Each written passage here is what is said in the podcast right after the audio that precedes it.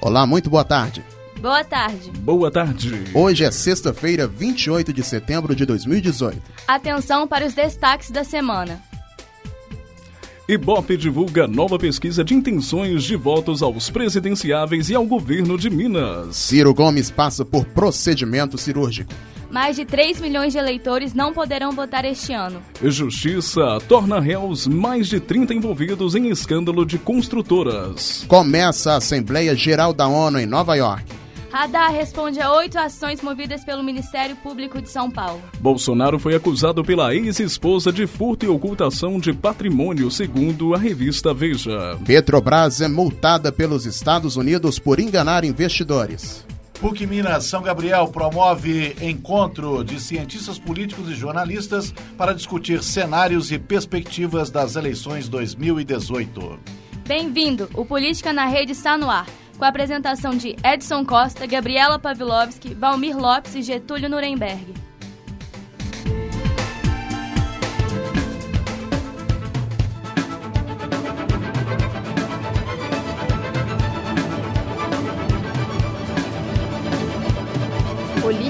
Rede, conectando os fatos.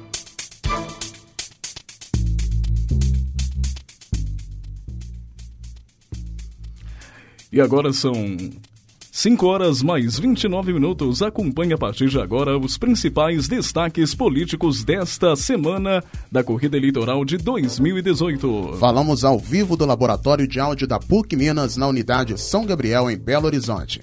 E vamos à nossa primeira notícia.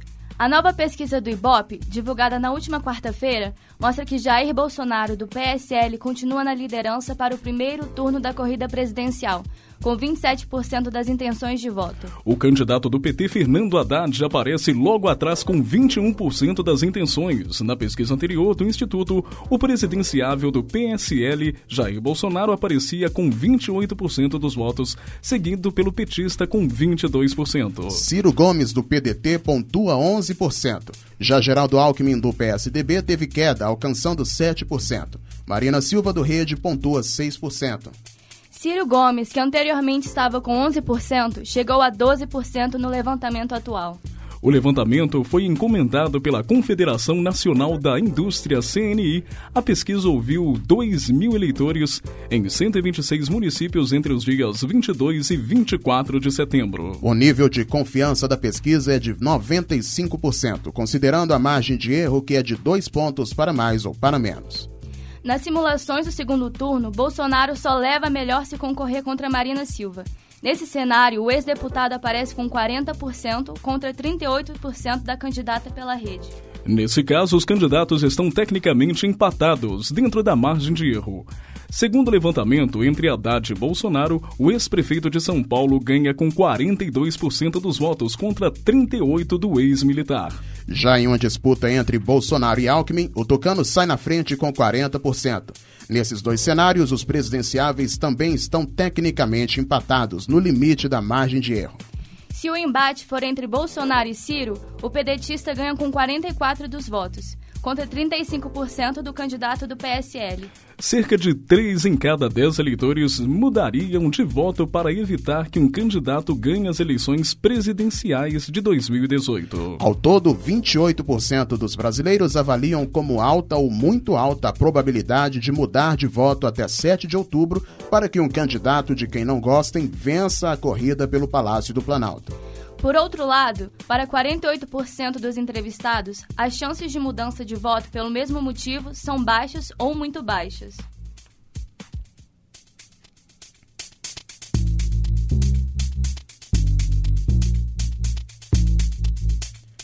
E ontem o Ibope divulgou a pesquisa de intenções de voto ao governo de Minas. Antônia Anastasia, do PSDB, lidera com 35% das intenções.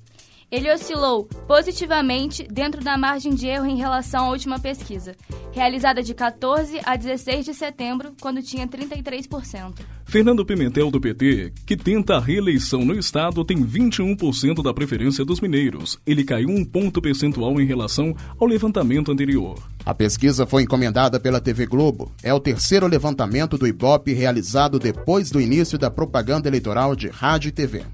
Foram entrevistados 2.002 eleitores de 114 cidades mineiras, entre os dias 24 e 26 de setembro. A margem de erro é de 3 pontos percentuais para mais ou para menos. A pesquisa está registrada no TRE de Minas Gerais. Já no segundo turno, Anastasia ganharia de Pimentel com 43% contra 26% do pedetista. E ainda, segundo a pesquisa, Pimentel é o candidato mais rejeitado no estado, com 36% de rejeição. Em seguida, entre os mais rejeitados está Anastasia com 20%, Romeu Zema com 11%, Adal Clever com 8% e João Batista Mares Guia com 8%.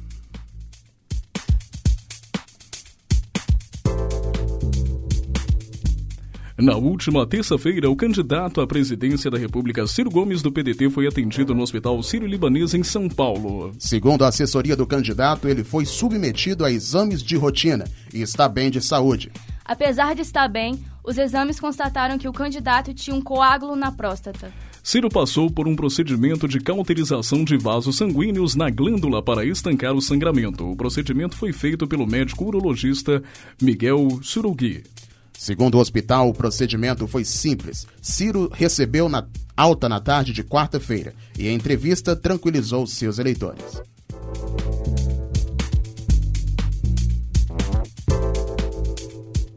O Supremo Tribunal Federal decidiu na última quarta rejeitar o pedido de liminar feito pelo PSB, para evitar o cancelamento dos títulos de eleitores que não realizaram cadastramento por biometria nas localidades escolhidas pela Justiça Eleitoral. De acordo com o TSE, cerca de 3 milhões de eleitores não vão votar nas eleições de outubro porque não fizeram o recadastramento para a identificação biométrica. No voto que prevalece no julgamento, Barroso entendeu que a decisão é constitucional. Segundo o ministro, a atualização do cadastro de eleitores é necessária para manter a rigidez das eleições.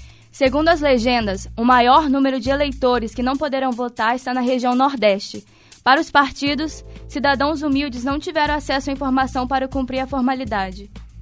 Em entrevista à BBC News Brasil, Roberta Gresta, professora de Direito Eleitoral na PUC Minas, ressalta que parte dos títulos cancelados pertencem a pessoas que já morreram ou mudaram de cidade e costumam não comparecer à votação. A maioria também considerou que a ação proposta pelo PSB para reverter o cancelamento foi apresentada muito em cima da eleição cujo primeiro turno ocorre no dia 7 de outubro, não havendo tempo hábil para alterar a decisão.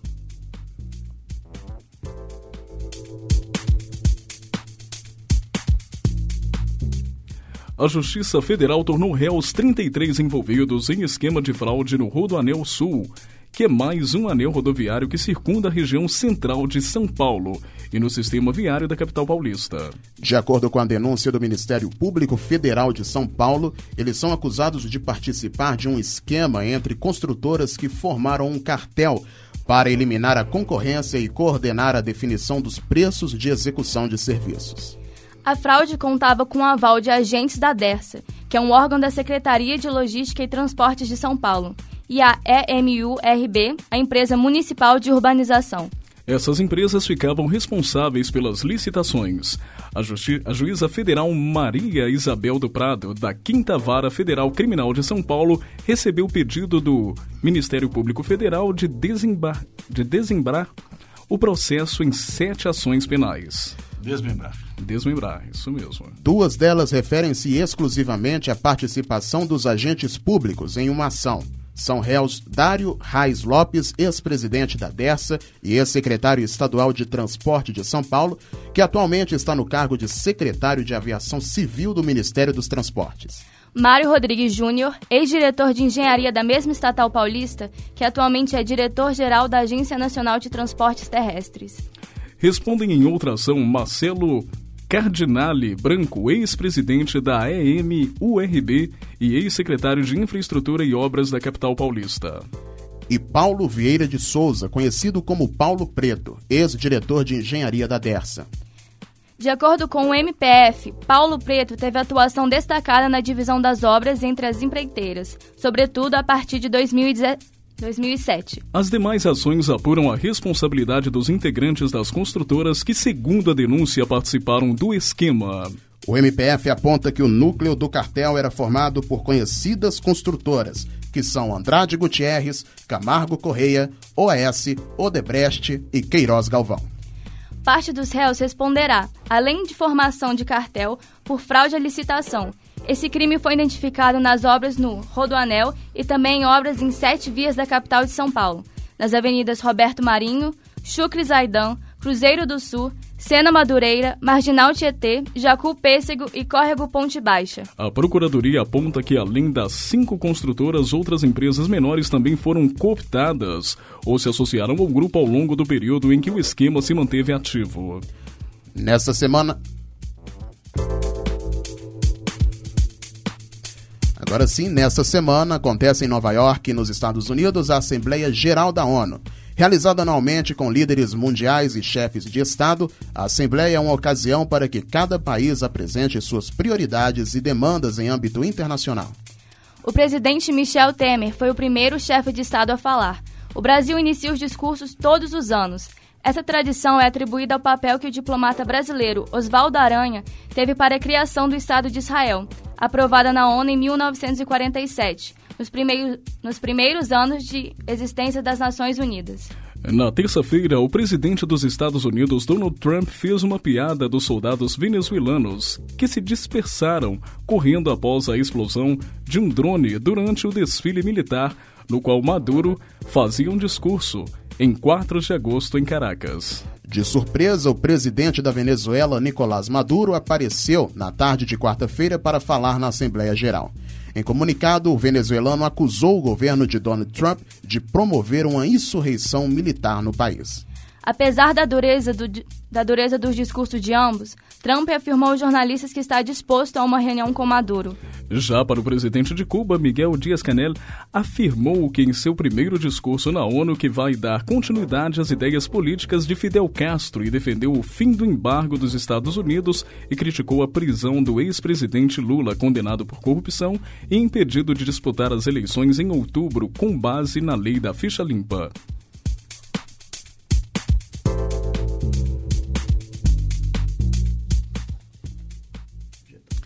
Neste momento, passamos a palavra para o professor Getúlio Nuremberg. Olá, Valmir, Edson, Gabriela. Olá, ouvinte da Rádio Online do Política na Rede.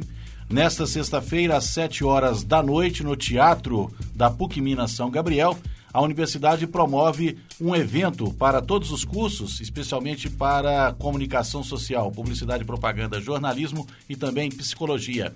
É um evento que será aberto pelo reitor Dom Joaquim Giovanni Mol Guimarães, e vai receber convidados para falar sobre eleições 2018, cenários e perspectivas.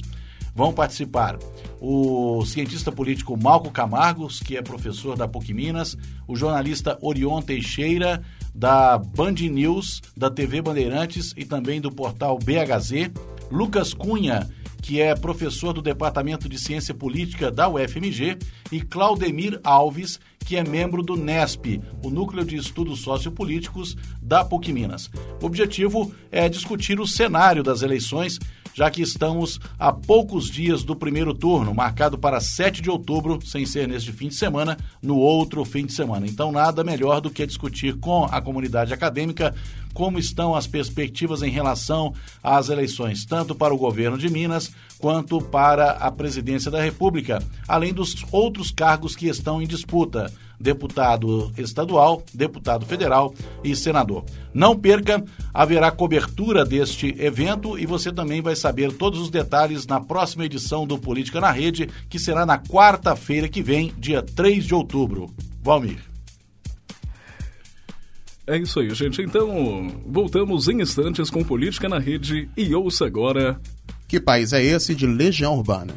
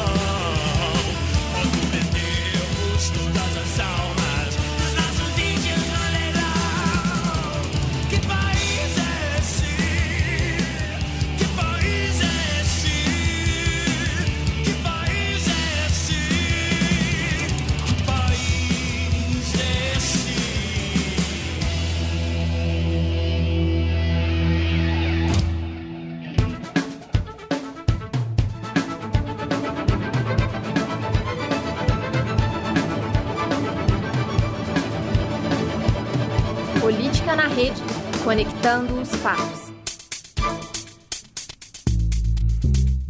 Agora são 5 horas e 45 minutos e você ouviu Que País é Esse do Legião Urbana.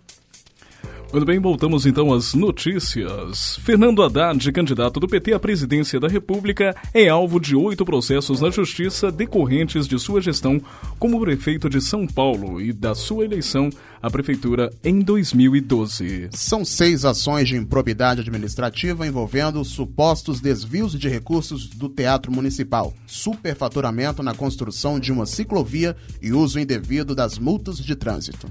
Outras duas denúncias estão relacionadas ao suposto pagamento de uma dívida de campanha pela UTC Engenharia. O petista nega o crime e tem criticado ações da promotoria em pleno período de campanha. A Corregedoria do Ministério Público apura se as ações sugerem o rito normal.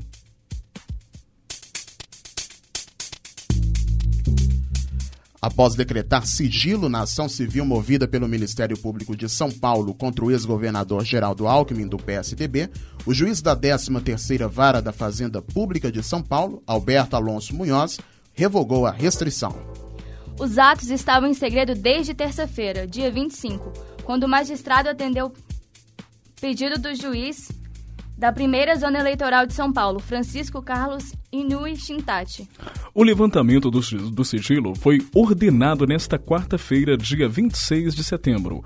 O Tucano é alvo de investigação por suposto caixa 2 de 10 milhões de reais nas campanhas de 2010 e 2014, valor que teria sido repassado pela construtora Odebrecht. Em nota, a assessoria de Alckmin afirmou que a ação é equivocada e não tem fundamento. As mais recentes declarações de Hamilton Mourão, vice na chapa presidencial do PSL, abrem uma nova crise na campanha de Jair Bolsonaro.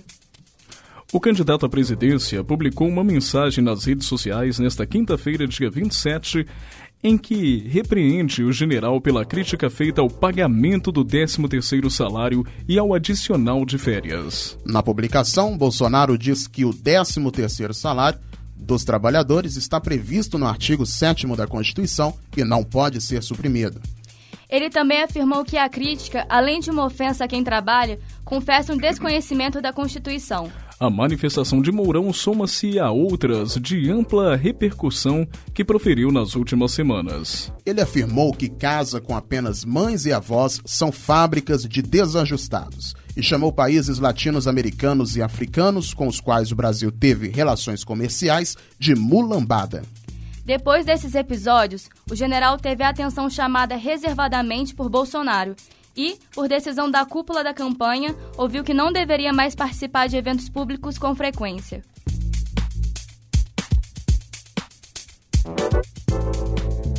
O uso irregular de material da campanha divulgado a candidatura, divulgando a candidatura do ex-presidente Lula, anulada pelo Tribunal Superior Eleitoral, foi alvo de queixas em pelo menos cinco estados. As denúncias foram registradas na Bahia, Piauí, Rio de Janeiro, Rio Grande do Sul e Santa Catarina.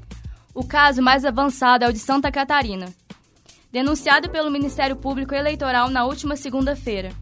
O órgão relatou ter recebido inúmeras denúncias sobre material de propaganda eleitoral vinculando candidaturas regionais ao ex-presidente Lula como candidato à presidência da República. A Justiça Eleitoral Catarinense autorizou mandados de busca e apreensão em cinco centros de distribuição dos Correios, um diretório estadual do PT e os comitês de campanha dos dois candidatos.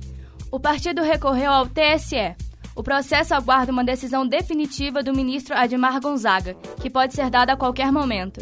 Essa semana, o presidenciável Jair Bolsonaro do PSL protocolou uma representação no Tribunal Superior Eleitoral denunciando a distribuição de impressos com o nome de Lula no Rio de Janeiro e em São Paulo.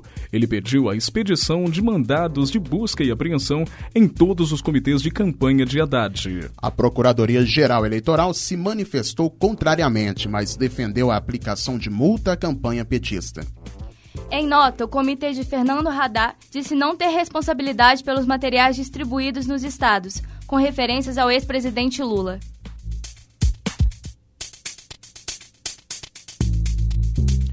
O candidato do PDT à presidência da República, Ciro Gomes, disse nesta segunda-feira que, se eleito, vai tornar tarefa pessoal do presidente combater o narcotráfico e o crime organizado. Ciro fez campanha no início da semana em Madureira, na zona norte do Rio de Janeiro. O candidato disse ainda que pretende implantar um sistema único de segurança no país, com integração entre as autoridades dos estados. Ele afirmou que não vai manter a intervenção federal na segurança pública do Rio. A medida de segurança foi decretada em fevereiro pelo presidente Michel Temer e tem previsão de vigorar até o final de dezembro de 2018.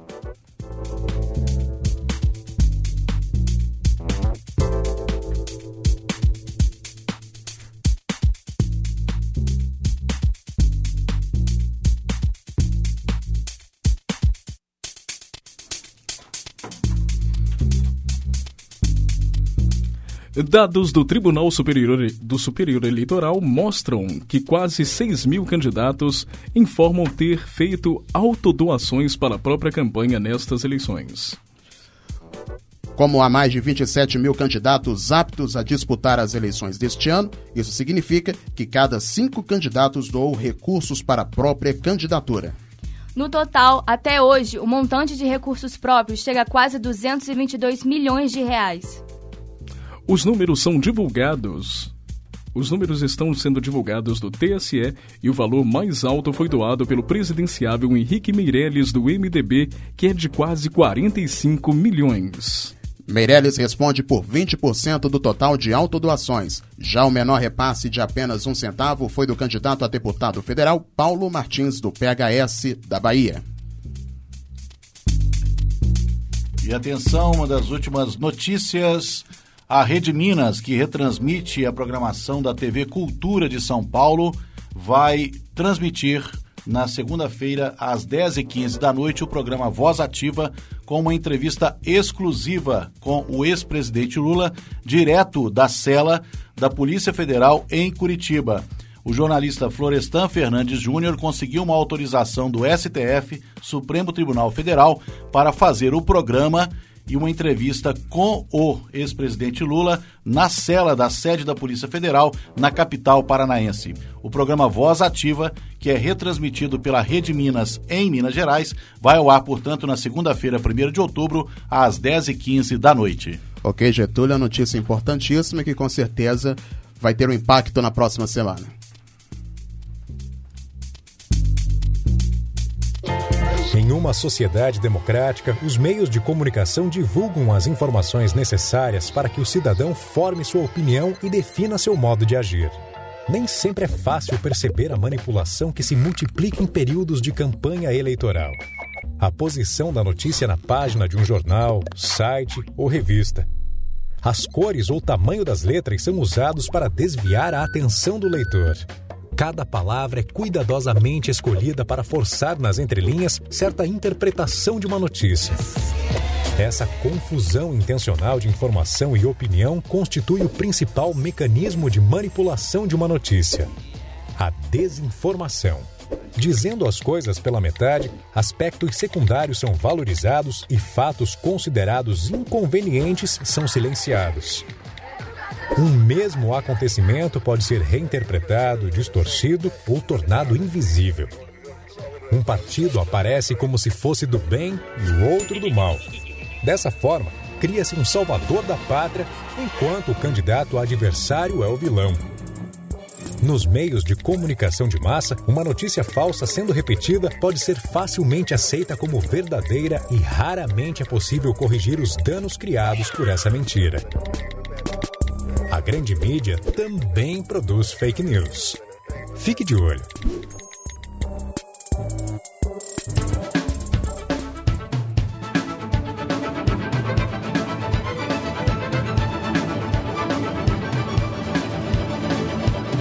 Política na rede, conectando os fatos.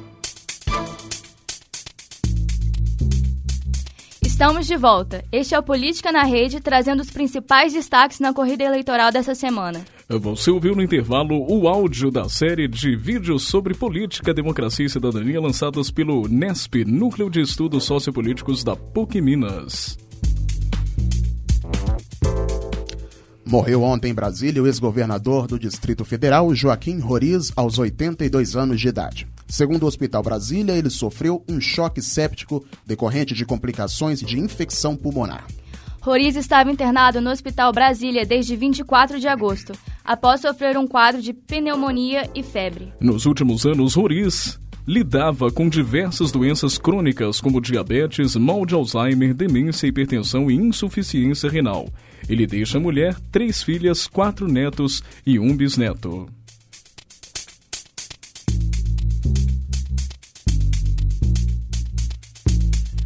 Segundo a reportagem publicada hoje no site da revista Veja, a advogada Ana Cristina Vale, ex-mulher de Jair Bolsonaro, acusou o candidato à presidência pelo PSL de ter furtado seu cofre no Banco do Brasil em outubro de 2007. No processo, a advogada afirma também que Bolsonaro ocultou o patrimônio pessoal da Justiça Eleitoral em 2006, quando foi candidato a deputado federal.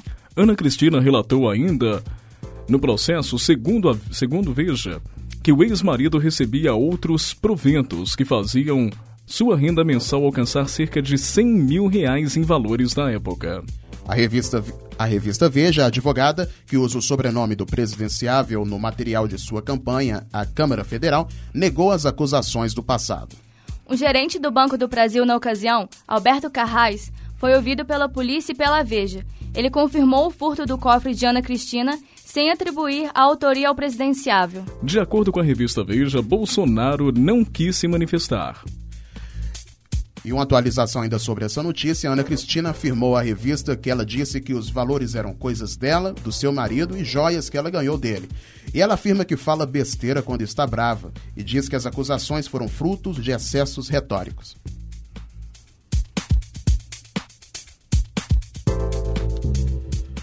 Uma mensagem que circula na internet pelo menos desde 2010 e que defende que o voto, o voto nulo diz que se essa opção alcançar maioria, a eleição é anulada e todos os candidatos são impossibilitados de concorrer novamente. Esse rumor ganha força a cada ano e está de volta, mas é falso. A verdade é que a eleição só é cancelada quando a maior parte dos votos fica nula em razão de uma irregularidade ou cassação da chapa do vitorioso. Caso contrário, os votos não são considerados válidos e para decretar a vitória de um candidato, só os votos válidos interessam e os brancos e nulos são excluídos da conta. Se a maioria dos eleitores votarem nulo, todos esses votos serão descartados e ganhará o candidato com o maior número de votos válidos.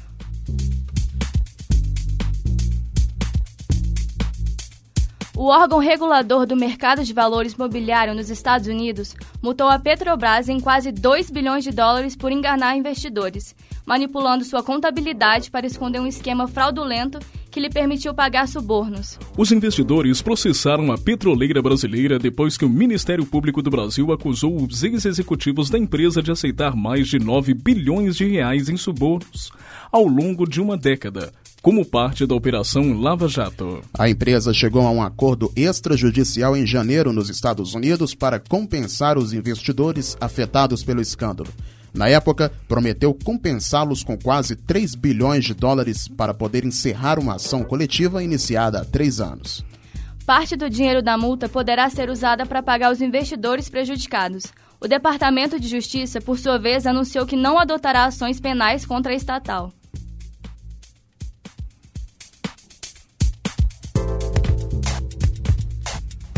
E agora, coluna semanal com Ian Santos.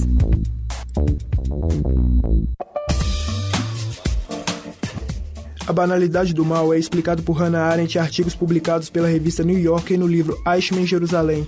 Nessas publicações, a filósofa alemã define Adolf Eichmann, funcionário do Partido Nazista julgado por um tribunal israelense na década de 1960, como uma estrutura orgânica coordenada por um sistema burocrático, como um ser que, sob o comando da legislação do Terceiro Reich, perdeu seu princípio analítico e distingue o bem e o mal e condenou milhões de judeus às câmaras de gás em Auschwitz.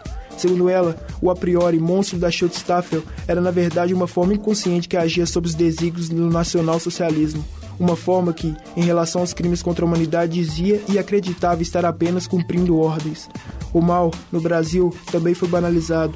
Sob a escusa do combate a uma suposta ameaça comunista, indivíduos justificam a tortura nos porões do DOPS. Temos ainda os grupos que, dizendo ser o governo de Nicolás Maduro um baluarte na luta contra o predatório sistema neoliberal, estendem o significado da palavra democracia para dentro das fronteiras venezuelanas. Esse é o atual contexto do nosso país. Estamos prensados por defensores explícitos do autoritarismo e pelos que, manipulando os traços da liberdade, apreciam os quadros da ditadura. A democracia brasileira está sendo ameaçada pela banalização do mal. Ian Santos para o Política na Rede.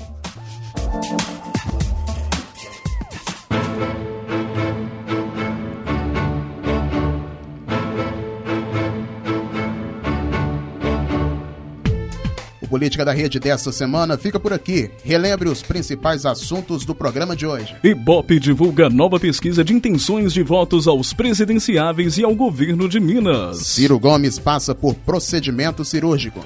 Mais de 3 milhões de eleitores não poderão votar este ano. Justiça torna réus mais de 30 envolvidos em escândalo de construtoras. Começa a Assembleia Geral da ONU em Nova York. Haddad responde, responde a oito ações movidas pelo Ministério Público de São Paulo. Bolsonaro foi acusado pela ex-esposa de furto e ocultação de patrimônio, segundo a revista Veja. E Petrobras é multada pelos Estados Unidos por enganar investidores. Este foi o Política na Rede, programa produzido pelos alunos de jornalismo da PUC Minas, na unidade São Gabriel, com a apresentação e produção de Edson Costa, Gabriela Pavlovski e Valmir Lopes, com os trabalhos técnicos de Raíssa Oliveira. Uma boa tarde, quase boa noite para você. Agradecemos a sua audiência e até a próxima semana, quarta-feira, às 17 horas e 30 minutos. Boa tarde. Tenham todos uma ótima noite e até a próxima quarta-feira. Bom fim de semana.